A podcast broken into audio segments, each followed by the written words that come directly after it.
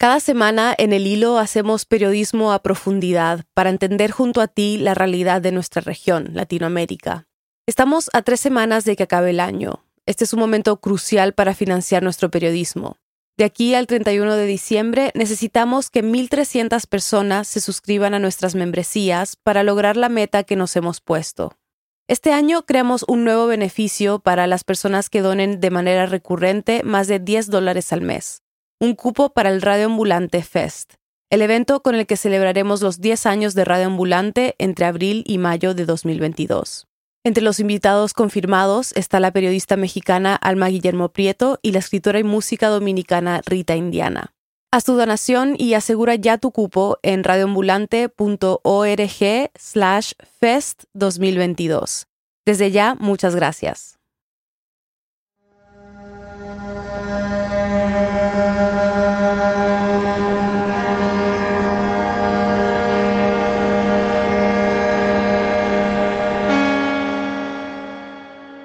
Bienvenidos a El Hilo, un podcast de Radio Ambulante Studios y Vice News. Soy Silvia Viñas. Y yo soy Elías Budasov.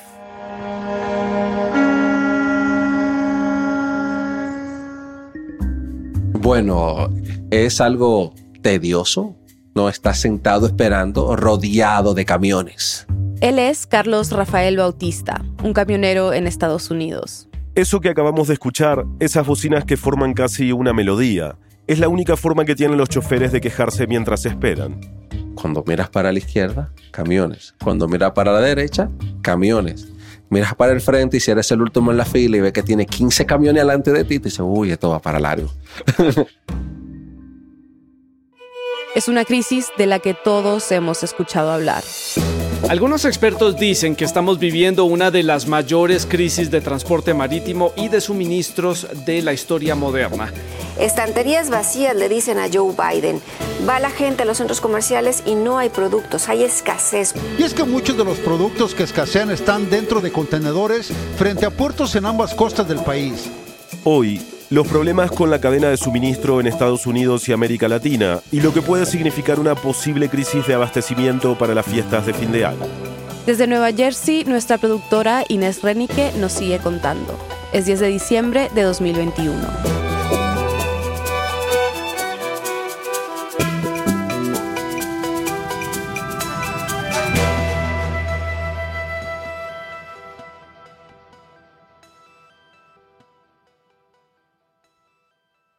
De las teorías que se ha repetido mucho en los medios para tratar de explicar por qué hay escasez apunta a una falta de camioneros y a sus condiciones de trabajo. ¿Cómo llegarán los regalos navideños si no hay suficientes trabajadores que los lleven a su destino final?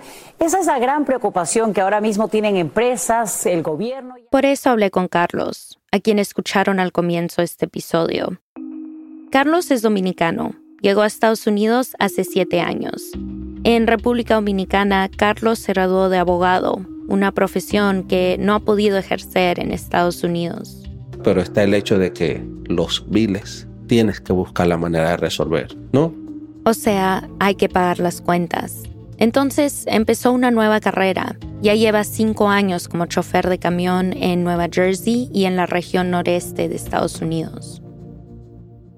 Le pedí a Carlos que me explicara cómo funciona la cadena de abastecimiento en la que él es un eslabón esencial. Me dijo que su carga usualmente llega desde otros continentes. Cuando se ordena algo, eh, una compañía grande alquila un contenedor.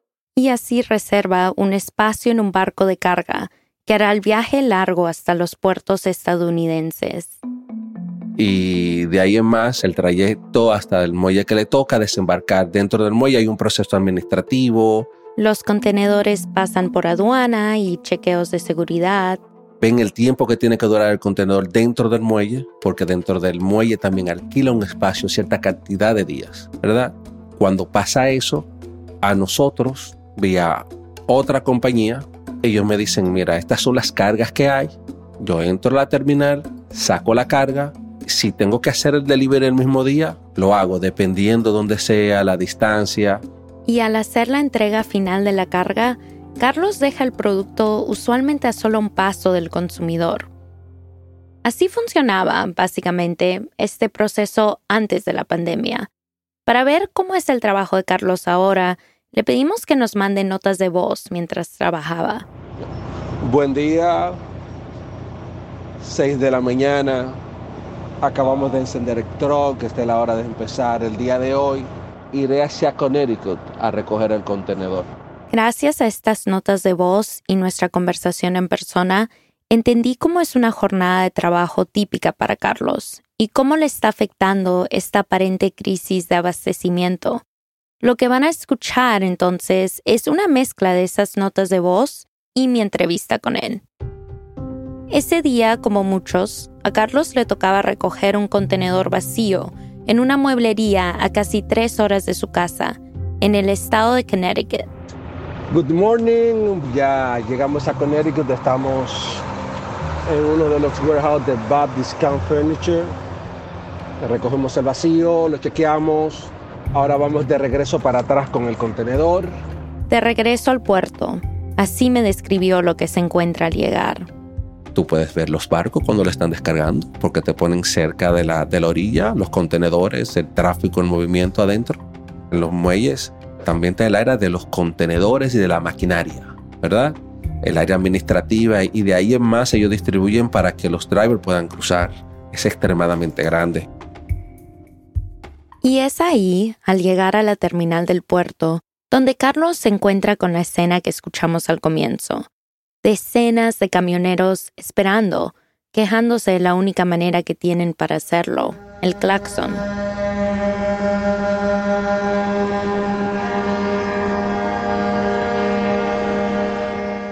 Este sonido fue una de las primeras notas de voz que me mandó desde el puerto. Esta es la hora donde yo todavía no he llegado al speaker el speaker, o sea, un teléfono donde los choferes de camión hablan con un operador sobre los detalles de la carga que tienen que recoger o el contenedor que tienen que dejar en el puerto. Me moví unas cuatro posiciones para adelante a lo mucho. Hay quejas, pero no hay a quien dárselas. Por el momento solo aceptan las cosas como están porque tú vienes y tú ves y tú dices, ¿por qué ese retraso? O sea, no hay forma de entender por qué ese retraso. Para tratar de entenderlo, tenemos que ir al momento en que la rutina de Carlos empezó a cambiar, a complicarse. Cuando empezó la pandemia, evidentemente todo se redujo, inclusive la entrada de barco a los muelles. Si reportaban que había un caso de COVID dentro de un barco, el barco no entraba, ¿verdad? Si había caso de COVID dentro de las terminales, se reducía el personal. En ese momento, al inicio de la pandemia, según Carlos, la situación no parecía tan grave, porque había poca necesidad de movilizar carga.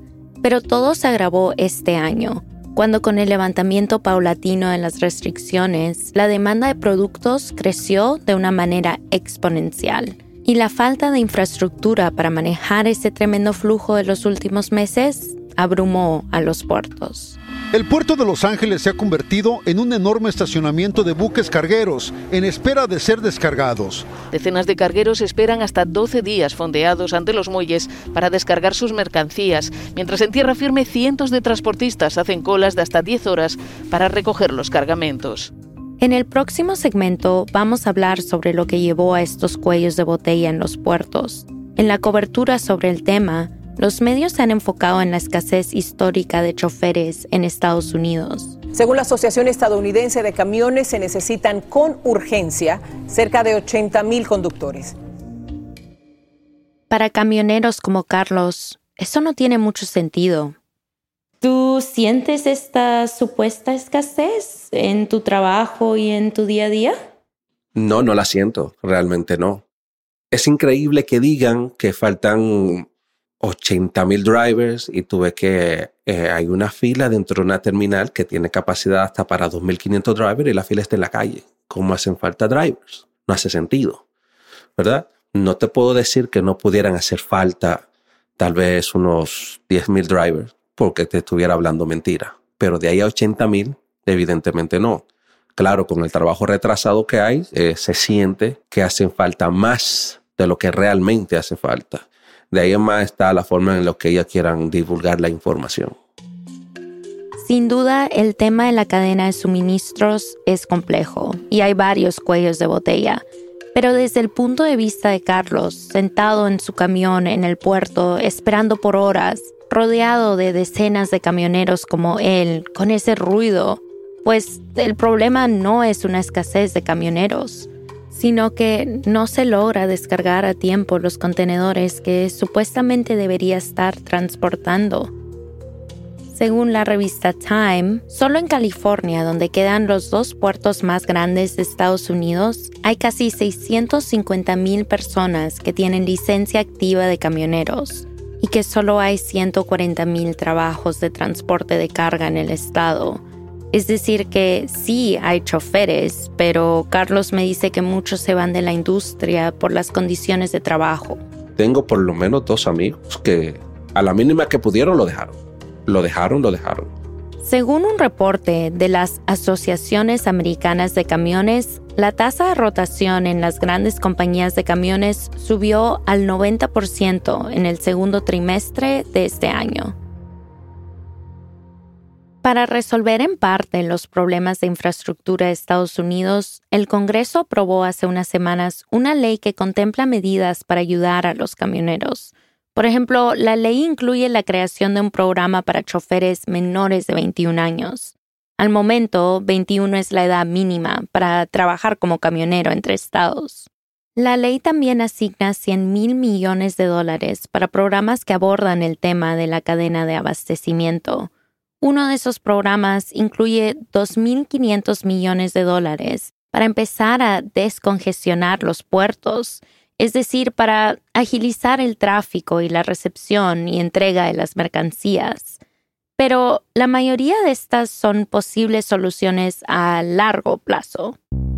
Carlos, que es miembro de un colectivo de camioneros, en su mayoría dominicanos como él, busca cambios inmediatos, particularmente en los puertos. Cuando hablamos, Carlos justo había participado en una reunión del grupo donde tocaron el tema de la escasez de conductores. Sí, va. Las oficinas del Estado que deberían estar atentas van a las terminales, se van a dar cuenta que el problema en esencia no es la falta de driver, es que si hay drivers que solo trabajan yarda terminal, yarda terminal. O sea, solo haciendo la ruta del depósito de los camiones a las terminales del puerto. Si te encuentras con una terminal que tú entras a las 6 de la mañana y sales a las 7 de la noche, a mover un contenedor, perdiste el día. Pero evidentemente las dos o tres cargas que él podía sacar ese día no se van a sacar, ¿no? Y ya tú no sabes qué va a pasar al otro día. Entonces, si ese producto era para llevarlo a un warehouse, descargarlo, ponerlo en un contenedor o en otro trailer para llevarlo a otro sitio, ya va retrasado. Entonces ellos se están organizando y están viendo la manera de tener quórum para hacer algún tipo de desfile alrededor de los muelles, para tratar de poner algún tipo de presión. En noviembre, el presidente de las asociaciones americanas de camiones testificó frente al Congreso. You stay open 24/7. You just got to have more people putting in the time at those ports to move those containers. The problems are plenty, dijo que una de las claves para solucionar los problemas en los puertos es mejorar la comunicación entre todas las partes de la cadena de suministro y que de poco sirve tener un puerto abierto las 24 horas de los 7 días de la semana si no hay el personal requerido o suficientes máquinas disponibles. Este vínculo entre cada eslabón podría llevar a que haya problemas con la cadena de abastecimiento por varios meses más, por lo menos. Pero por el momento, Carlos anticipa que el fin de año va a ser especialmente ocupado. El otro día me mandó una nota de voz después de finalmente salir del puerto con un cargamento nuevo. Acabo de salir, llegué a eso de las 1 y 35 son las 5 y 33 minutos, eh, unas 4 horas. Me colocan el contenedor en la posición donde debo buscarlo. Paso por unos chequeos, escáneres y voy a un último speaker donde me imprimen unos tickets de salida, un comprobante de que ya me entregaron el contenedor. Levantan el brazo para poder salir y ahí salgo de la terminal con el contenedor. Después hace su última parada, estacionando el contenedor con la carga. Procedo a hacer el proceso de post-inspección, a desenganchar y aquí termina el día de hoy. Gracias.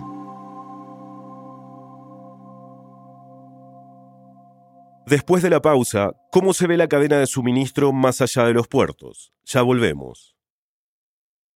Some Christmas presents end up piled up inside a closet, while others can be incredibly useful. In that spirit, we have a proposal for you. Gift Spanish.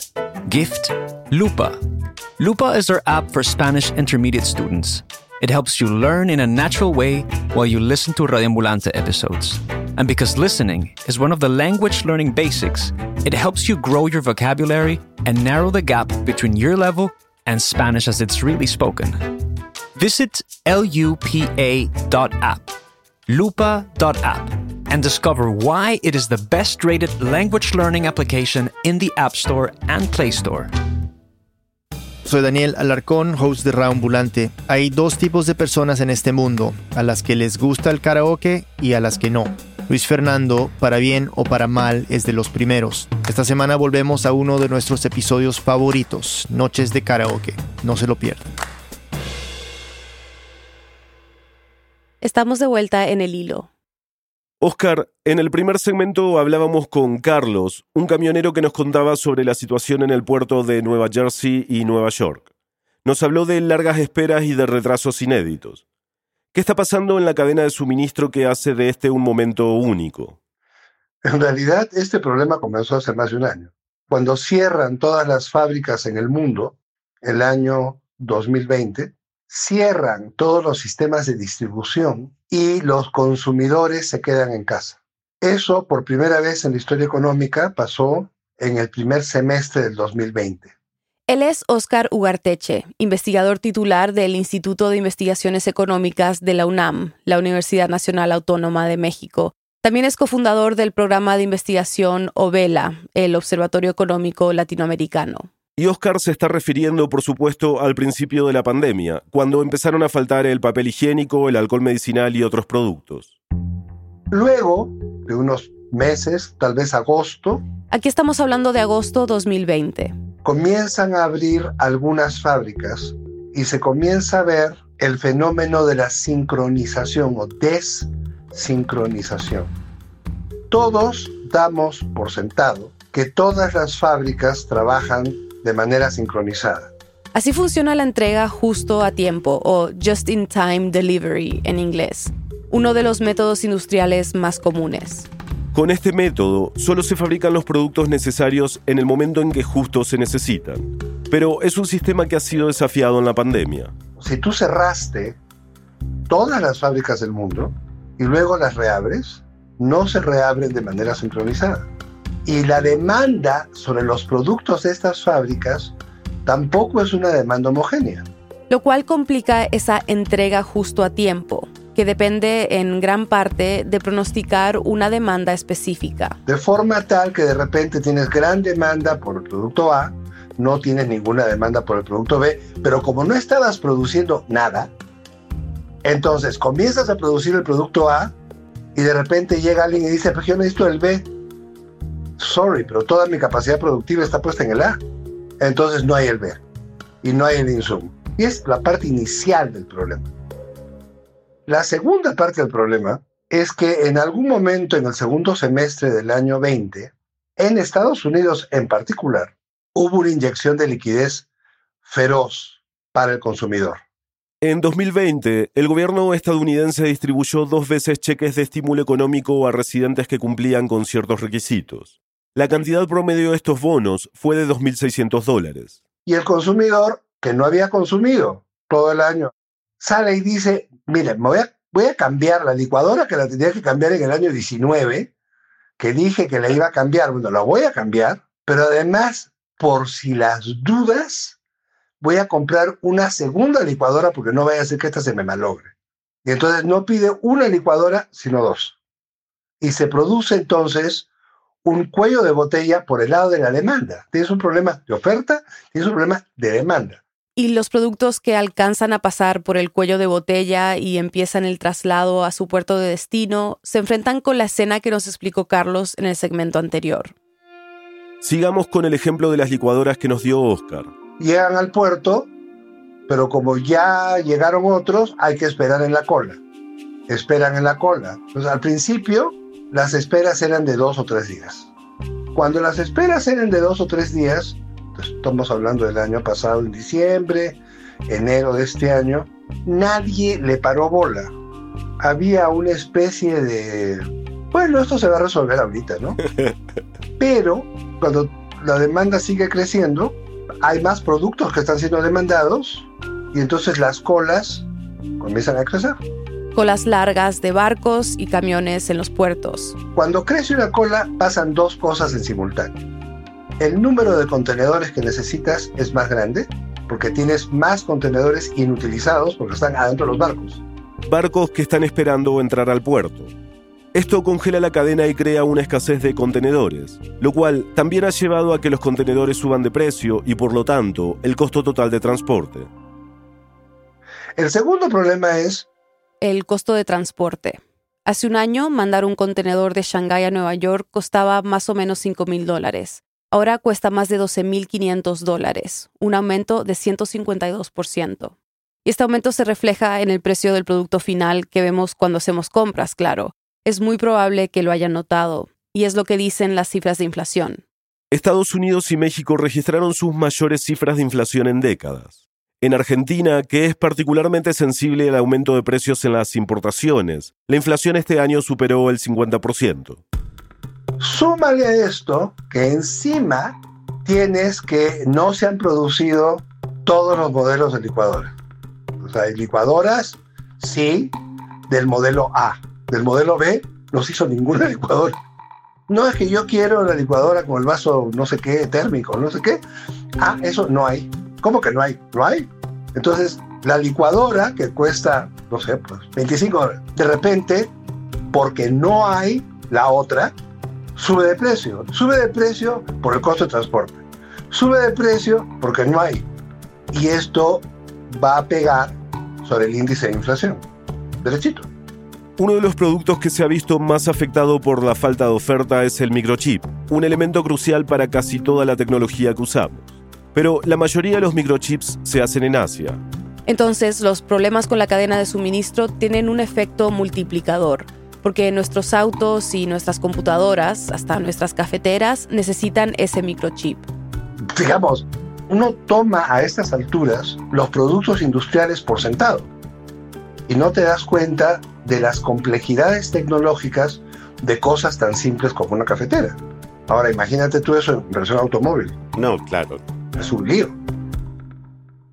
A ver, para, para dejarlo claro. Entonces, ¿Es este realmente un momento de crisis de abastecimiento? No. En primer lugar, este no es un momento de crisis. Este es un momento de ajuste del proceso de recuperación post-COVID. Nos estamos recuperando. Lo que pasó el año 20 es el equivalente a una persona que se cae 10 pisos. Mientras está cayendo los 10 pisos, está despierta, está mirando, está diciendo, uy, me voy contra la vereda, vamos a ver qué cosa pasa después. Cuando golpea la vereda y se tiene que parar, la primera cosa es, si están los huesos todos derechos, puede caminar al paso que caminaba antes de haberse caído los 10 pisos. Y después empieza la larga recuperación en este caso del trauma colectivo de la pandemia y sus efectos económicos. Es la única vez en la historia económica que oferta y demanda se cierran. Única. Entonces, toda esta gente que dice que esto es como el año 8, no, esto no es como el año 8. Es decir, la crisis financiera del 2008. Esto no tiene nada que ver con el año 8. Esto no es una crisis.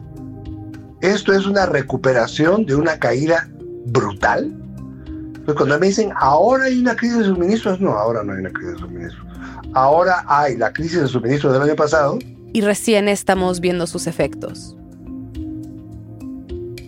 Pero Oscar me cuenta que para mayo de este año, el costo de transporte ya había subido más del 300% con relación al año pasado.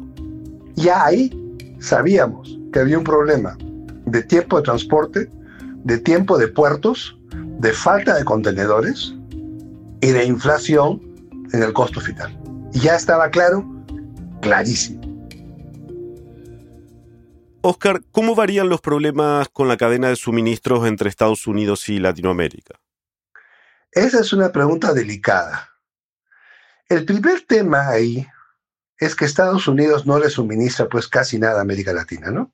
La fuente de los suministros para la producción en América Latina es China. Para México, el suministro productivo inicial es China. La parte de América del Norte sí está ahí, sí es importante, pero no es determinante.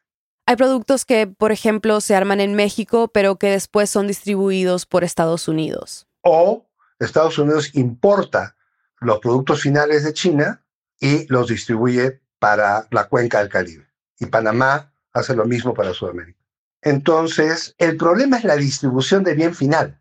Cuando tienes problemas de suministro de bienes finales, vas a tener problemas de distribución de bienes finales en México, Guatemala, Costa Rica, Nicaragua, Honduras, El Salvador y toda la cuenca del Caribe.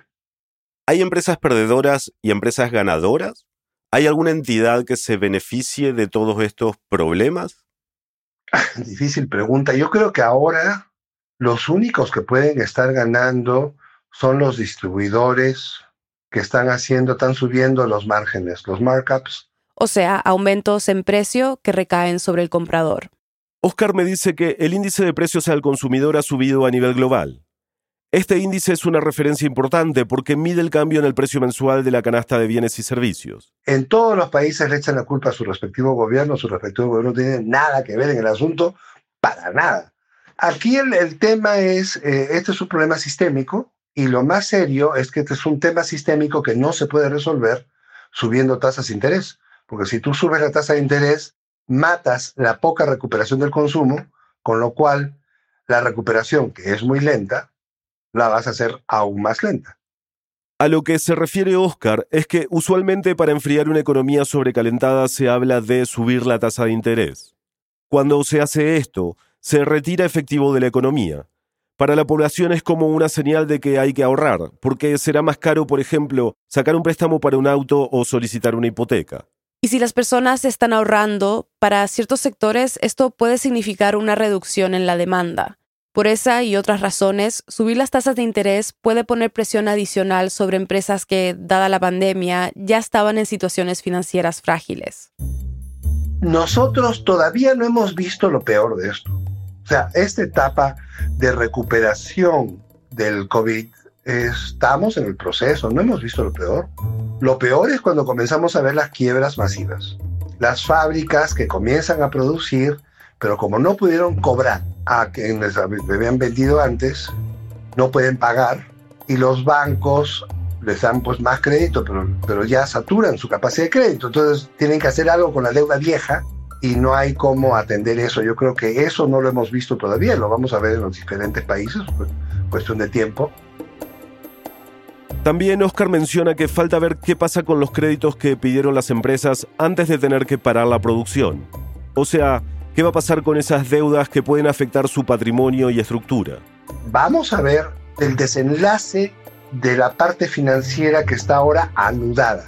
Eso está ahora hecho un solo nudo Nadie lo está mirando porque están todos mirando que no hay contenedores, que la cola, que los 11 días, que el costo de transporte. Nadie está mirando que tienes tú el aparato productivo entero más el aparato de distribución entero con deudas que tienen más de un año.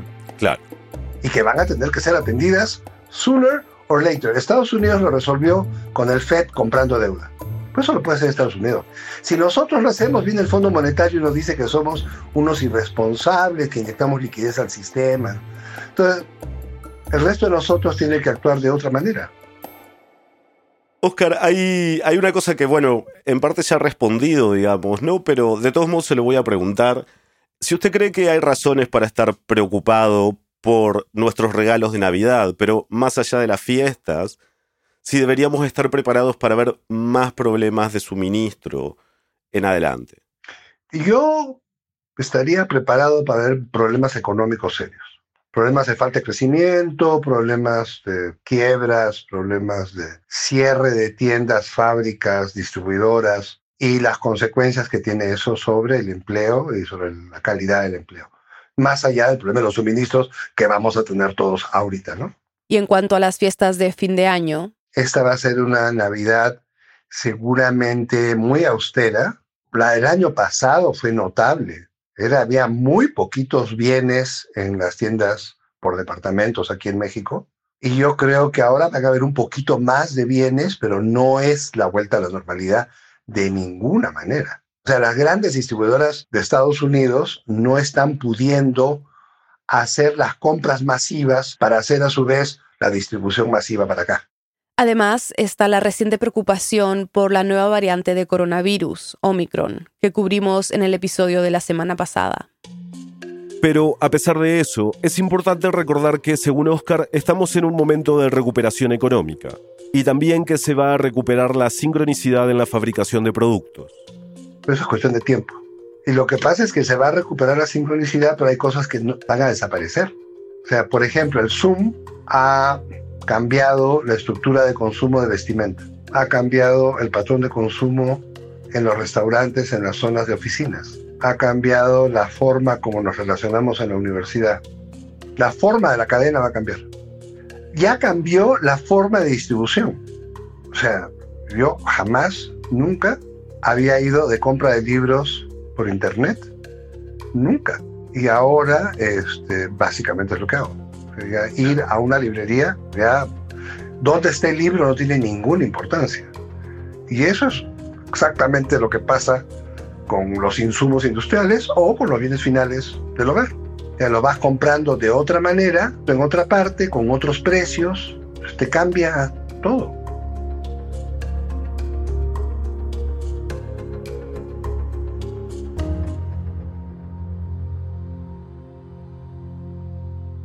Oscar, muchas gracias por hablar con nosotros. De qué yo encantado y espero que nos volvamos a ver pronto para seguir discutiendo de estos temas que yo los encuentro fascinantes y alguna gente me dice, pero son horribles. No, no, no. no, a mí me ha parecido absolutamente fascinante lo que me ha contado ahora. Ya. Este episodio fue producido por mí, Inés Renique. Queremos agradecer a José González y Gary Goldfarb.